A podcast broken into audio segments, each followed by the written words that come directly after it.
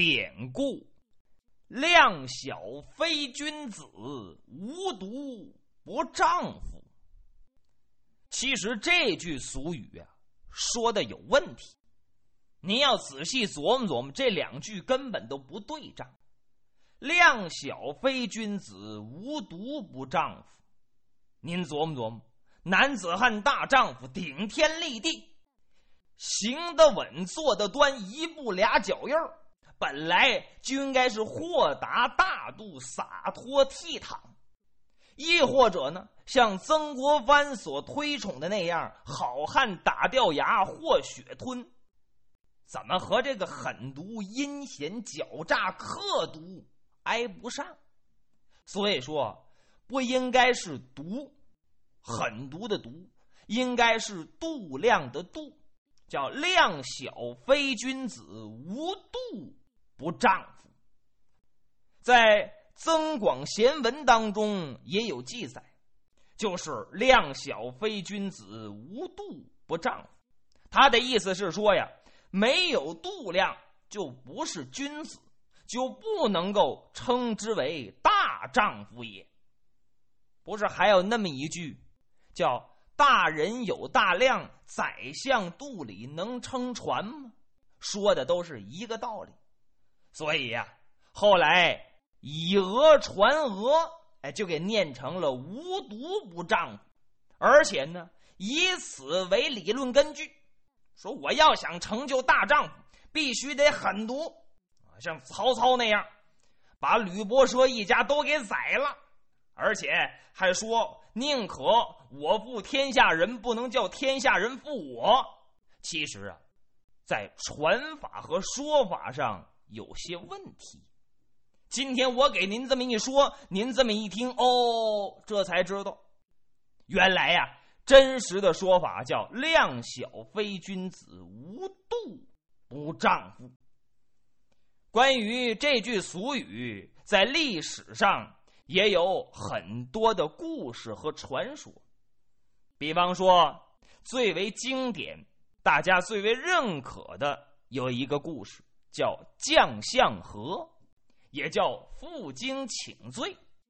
您看京剧，哎，里面有这出，说的是战国时期，群雄并起，七个国家。以秦国最强，而且这个秦国经常进攻别的国家。有一回，赵王得了一件无价的宝贝，叫和氏璧。哎，这秦王就知道了，写了一封信给赵王，说愿意拿十五座城池来换这块宝玉。赵王一想，派谁去呀？选来选去，派蔺相如去了。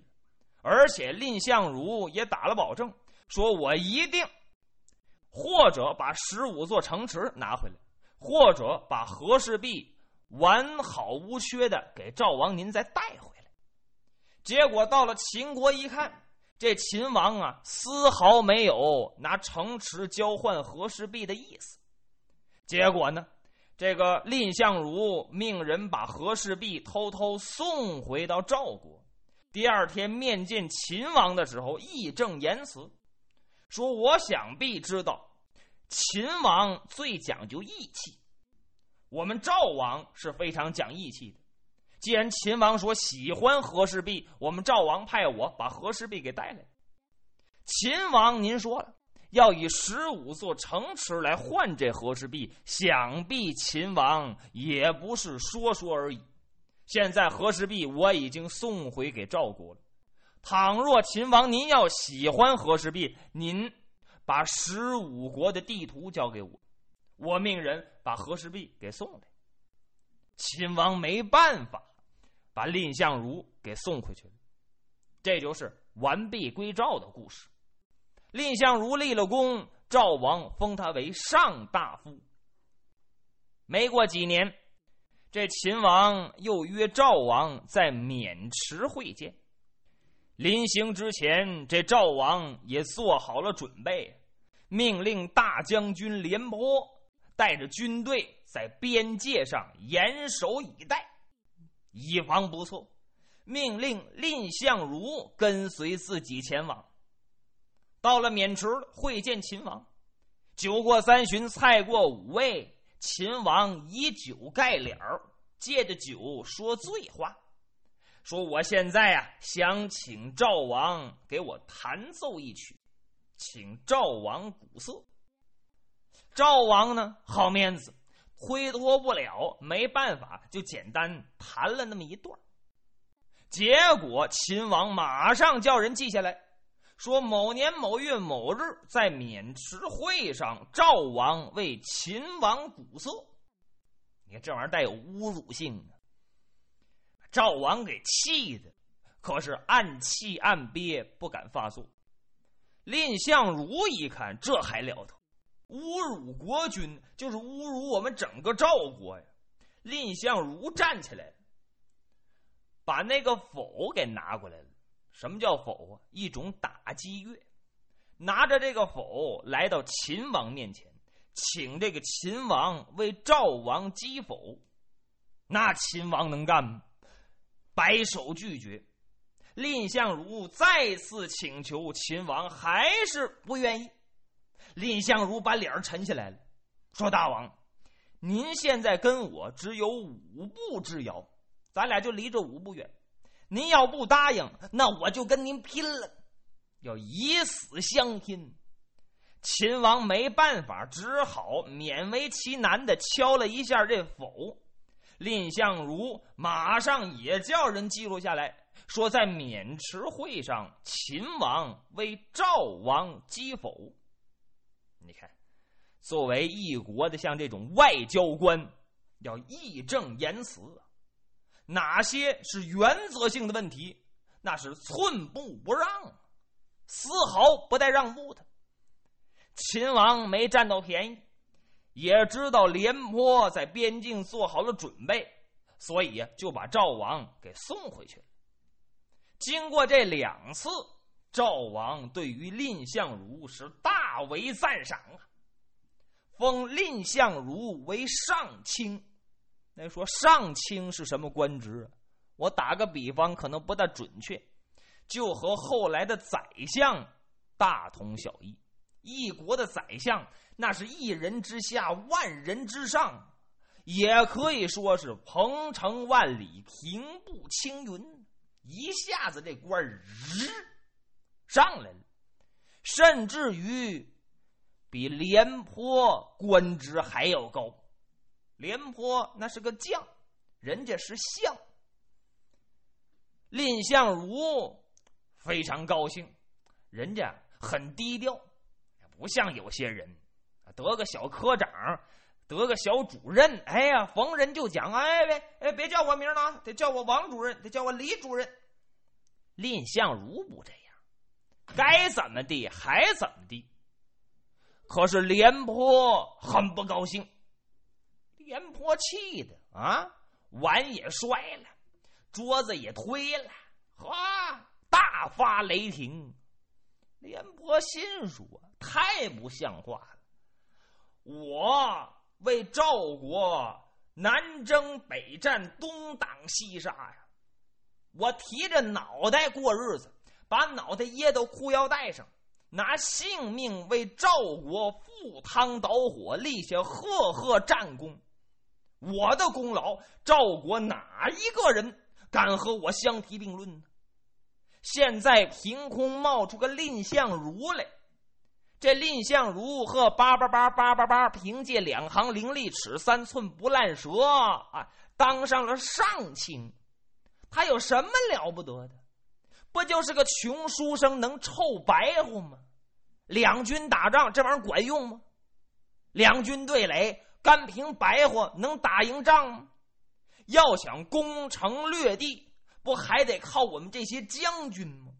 现在可倒好啊！这个蔺相如爬到老夫头顶上，吆五喝六，我叫读书人管着我，我看他们的白眼儿啊！做梦！蔺相如啊，我看你能得意到几时？你别叫老夫我碰去。你要叫我碰见，我砸了你的马车，我让你当街献丑。我要是在这宫廷之上，皇宫大内，在大王的面前，我要遇见你，我呀，我非给你个难堪。你看这廉颇呀，大放厥词。天底下没有不透风的墙，大道说话，草科还有人听呢；屋里说话，屋外还有人听呢。廉颇的这番话传去传来，就传到蔺相如的耳朵里了。要照一般的人，那些度量比较小的人，什么廉颇，什么大将军，你现在算个六啊？官大一级压死人呢，宰相门前七品官，我以官威我来压你，你就没话说。我官比你大呀。我找你点毛病，给你穿点小鞋，那不太容易了吗？可蔺相如没有，听完之后，哎，就跟没听见一样，只不过吩咐手下人说：“你们以后要是见到廉颇将军，或者说廉颇将军府里的人，一定啊要让着点不要和他们争吵。”大伙儿都纳闷心说：“我们。”蔺大人怎么的了？我们干嘛怕廉颇呀？我们这也是真才实学呀！要没我们，赵王就吃了大亏了。凭什么怕他廉颇？一介武夫啊！手底下人很想不通，但是没有办法。主人这么说了，那当佣人的啊就得这么办。有一次，蔺相如出门。走在街市之上，突然间呢，哎，这车不走了。蔺相如正在纳闷之间，有人回来向他禀报：“报大人，前面路给查住了。”哦，这是怎么回事？回禀大人，小的我已经去打听了，原来廉颇将军听说您要走这条道，所以在前面设置路障。呃，恐怕。我们过不去，您看是不是？我过去跟廉将军说一声，叫他把路障撤去，好让我们过去。蔺相如一听，哎，何必非得走这一条道啊？我们把车倒回来，改走小道去面见大王。大伙一听，问，有很多手下人呢，把那气儿憋得鼓鼓的。心说这么两天来，我们没少受这个廉颇的气呀，甚至于廉颇的这些家人都欺负我们。我们上街买菜办事儿，呵，被廉颇府上的厨子、家人、员工给看见了，横挑鼻子竖挑眼，把我们的菜也给摔了，把卖菜的也给打跑了，对我们阴阳怪气指桑骂槐。要不是大人您事先嘱咐我，我们早揍他们了。哎，今天碰到一块儿了，还要退避三舍，还要回去，这这怎么能说得过去？可是没办法，好吧，改走一条小巷，把车子倒回来，经小巷绕道走了。这条小巷叫回车巷，据说。现在在邯郸，您还可以看见，这是历史的一个古迹。走了，他这一改走小道，马上有人跟廉颇就汇报了。廉颇一听这个乐呀，哈哈哈哈蔺相如啊，无知的小儿啊，看来你还是畏惧老夫啊！哈哈好，这次啊，算你明白。要不然我打的你是满地找牙呀！走，廉颇带人也回去了。总而言之，这廉颇没事经常刻意制造一些小矛盾、小摩擦，哎，就找茬跟蔺相如打架斗气儿，就要争一争。蔺相如呢，自己每次都是忍让廉颇。很多的老百姓都看不过去了，心说这廉颇将军，这这这有点过分呢，这这是做的，这不是得理不饶人吗？你看人蔺相如，呵，毕恭毕敬。你看他没完，你这这还了得？说什么的都有，特别是蔺相如府邸的一些人，实在忍不去了，来见蔺相如，说我们不干了，我们受不了这气，我们辞职。你呀，另请高明。说太不像话了，这手下人我们都已经憋屈到这种地步了，这这这活我们没法干了。跟蔺相如一说，说现在您的地位比廉颇将军高啊。他骂您，啊，您反而躲着他，啊，让着他，而他呢，越发不把您放在眼里。要照这么下去，那这还了得呀？蔺相如一听一乐呀，问这些手下人说：“你们说说，廉颇将军和秦王相比，哪一个厉害呀？”好，那当然秦王厉害呀！啊，对呀。既然秦王厉害，我见了他都不怕，难道说我还怕廉将军吗？要知道，秦国现在不敢打赵国，就是因为国内文官武将是一条心的。我们两个人好比是两只虎，二虎相争必有一伤。倘乎我们伤其一，就会给秦国造成空隙呀。国家的事儿要紧。私人的事儿不算什么，所以呀，我容忍廉颇将军，这也是为赵国着想。手底下人一听，颇为感动。后来传到廉颇耳朵里了，廉颇一听，十分的惭愧，脱了个光膀子，背了一根藤条来见蔺相如，请求蔺相如鞭打自己。蔺相如抢不起身，赶紧把廉颇扶起来，把藤条给扔了，亲自给他穿好衣服，手拉手进了屋。打这儿起，廉颇、蔺相如成了好朋友，一文一武，福保照顾。这也是负荆请罪的一个典故。从这条典故里，我们可以看得出来，蔺相如大丈夫也，也正是应了那句话。叫量小非君子，无度不丈夫。